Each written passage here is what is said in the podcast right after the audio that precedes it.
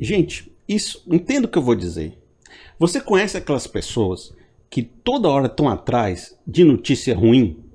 Aí elas ficam atrás das notícias ruins, né? Aí, assim, deixa eu ver, deixa eu ver o apocalipse, deixa eu ver o apocalipse. Aí vai ver.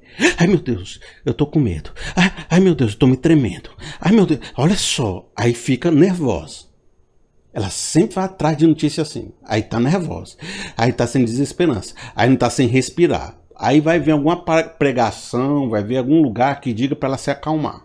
Aí ela vai ver um negócio para se acalmar. Aí, ai meu Deus, acalmei, acalmei. Aí passa assim, meio-dia, não está acontecendo nada. Passa mais dois, duas horas, não está acontecendo nada na vida dela. Ela, ela começa a ficar com comichão. Aí diz assim: não, não, deve estar tá acontecendo alguma coisa. Deixa eu ver a notícia aqui. O gafanhoto, o gafanhoto, meu Deus, o gafanhoto, o gafanhoto, o gafanhoto, o gafanhoto, o gafanhoto. Ai, tô sem ar. Meu Deus, tô desesperado. O que que eu faço? Aí deixa eu ver alguém que diga para mim ficar bem, para mim ficar bem. Aí vai atrás de.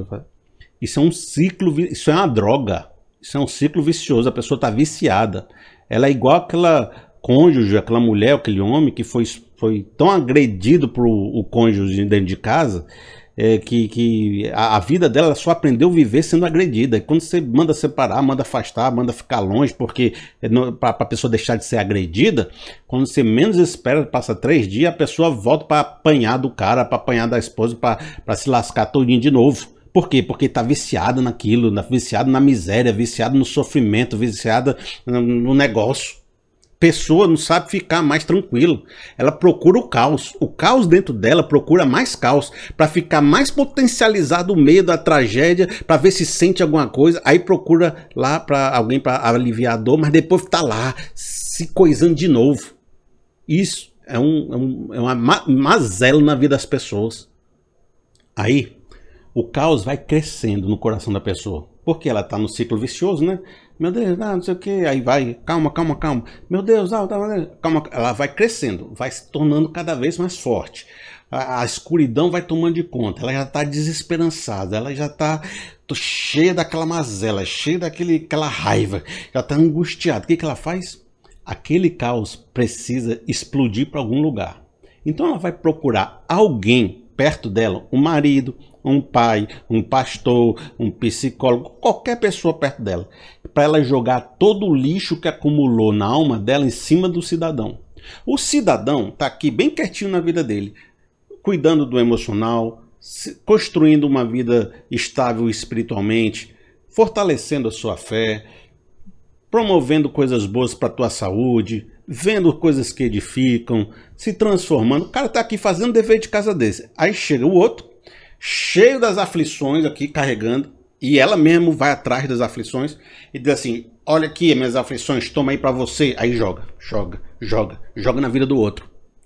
Aí o outro vai, calma, mas não é assim, vamos ver, vamos tomar calma, deixa eu pegar isso aqui e jogar fora. Não é assim, mulher, calma, não faça isso, calma o coração. Aí vai ajeitando.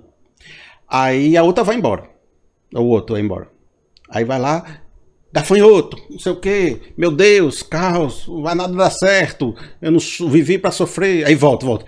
Tá aqui meu caos para você. Pega aí, olha, aconteceu isso comigo, eu tô desesperançoso, eu tenho medo, é isso, toma aqui para você. Aí já joga em cima do marido, já joga em cima do pai, já joga em cima do líder espiritual, já, já joga em cima dos outros de novo. Então ela, ela aprendeu a explodir jogando naquele que fez o dever de casa. Então, o cara que fez o dever de casa, veja só que situação difícil.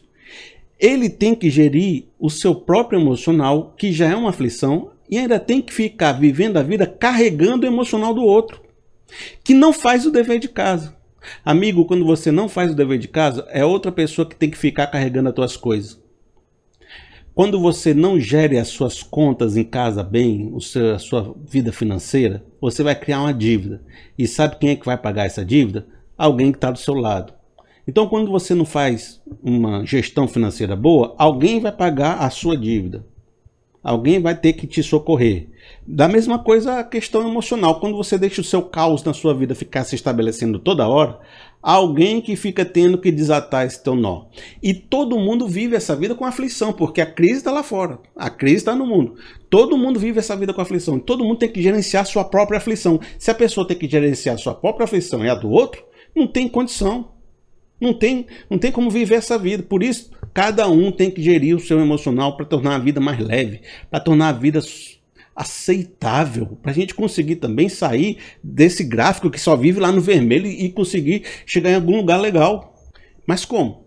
Como nós vamos conseguir fazer isso? Não, a gente tem algumas soluções. Primeiro, você sabendo que você está fazendo isso já é um grande adianto. Porque se você sabe que você está promovendo o caos dentro de você, que você é uma pessoa cheia de caos e que você só está entregando o caos porque o caos está vivendo dentro da sua vida, você sai do alto engano, que acha que você é uma pessoa maravilhosa, acha que você é uma pessoa super cheia de fé, que está super bem, para uma pessoa consciente do pecado que vai dizer: pequei, me arrependo e vou mudar. Isso aí já é uma situação muito boa. Mas também a Bíblia tem um texto maravilhoso que fala nessas horas para você não sobrecarregar os outros, mas fazer isso que eu estou dizendo aqui no texto. Olha só, Mateus 11, 28. Venham a mim todos os que estão cansados e sobrecarregados, e eu lhes darei descanso. Tomem sobre vocês o meu jugo e aprendam de mim, pois sou manso e humilde de coração, e vocês encontrarão descanso para suas almas, pois o meu jugo é suave e o meu fardo é leve. Olha, às vezes a gente não vai aguentar, mas Deus aguenta. O seu amigo, o seu pastor, o seu líder, a pessoa que vive contigo, não aguenta tanta coisa tóxica, tanto caos. Ele aguenta um pouco, mas ele não aguenta carregar a sua vida. Mas tem alguém que sempre vai aguentar. Esse alguém é Deus. Jesus até diz: lancem sobre mim joga no meus peitos que eu aguento. E eu sei aliviar a sua carga. Por isso, amigo, a melhor maneira de você conseguir aliviar o peso da sua vida é jogando em Deus, jogando em Jesus. Como é que você faz isso? Orando. Como é que está a tua vida de oração? Você tem vida de oração? Você passa uma hora passando a lista dos seus problemas para Deus, do seu coração, do seu emocional, da sua vida, se derramando, é, desabafando com Deus, tenho certeza que se você ora bastante e coloca o seu caos para Deus, você volta mais leve, você volta mais equilibrado, você volta mais ajustado, porque Deus, ele tanto pode transformar seu coração, como ele aguenta todo esse caos sendo jogado em cima dele, porque para ele não é nada. Por isso, como é que eu alivio meu coração que está cheio de caos? Tendo uma vida de conversa, de oração, de intimidade com Deus, derramando sobre ele o caos e não sobre as pessoas de uma maneira né, sistemática em cima dos outros que estão à sua volta. Essas pessoas não vão aguentar. Faça o seu dever de casa. Mude o seu coração. Jogue o caos em Deus e saia com a bagagem mais leve.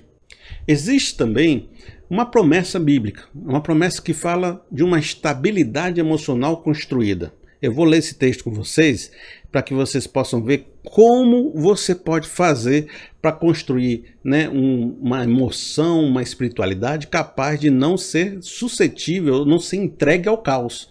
Mateus 7, 24 diz assim: Portanto, quem ouve minhas palavras e as pratica é como um homem prudente que construiu a sua casa sobre a rocha. Caiu a chuva, transbordaram os rios, sopraram os ventos e deram contra aquela casa. Mas ela não caiu, porque tinha seus alicerces na rocha. Mas quem ouve essas minhas palavras e não as pratica é como um insensato que construiu a sua casa sobre a areia. Caiu a chuva, transbordaram os rios, sopraram os ventos e deram contra aquela casa. E ela caiu e foi grande a sua queda. Amigo, para a gente construir uma casa estável, uma casa capaz de né, não cair diante de tempestades de ventos, a gente precisa de um fundamento numa rocha sólida e não construir a nossa casa sobre a areia.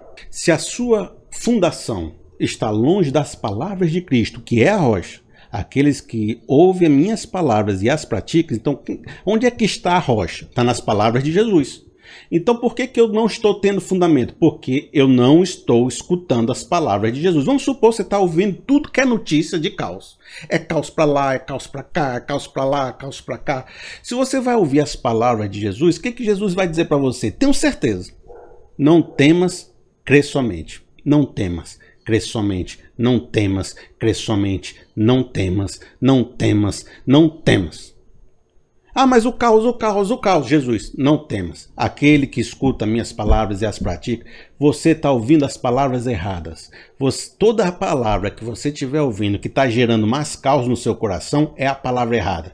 Toda palavra que você estiver ouvindo aí nesse mundo que está gerando mais sentimento de estabilidade, mais sentimento de coragem e de ânimo, essa é a, coragem, essa é a palavra de Jesus na sua vida. Por isso, talvez esteja faltando fundamento.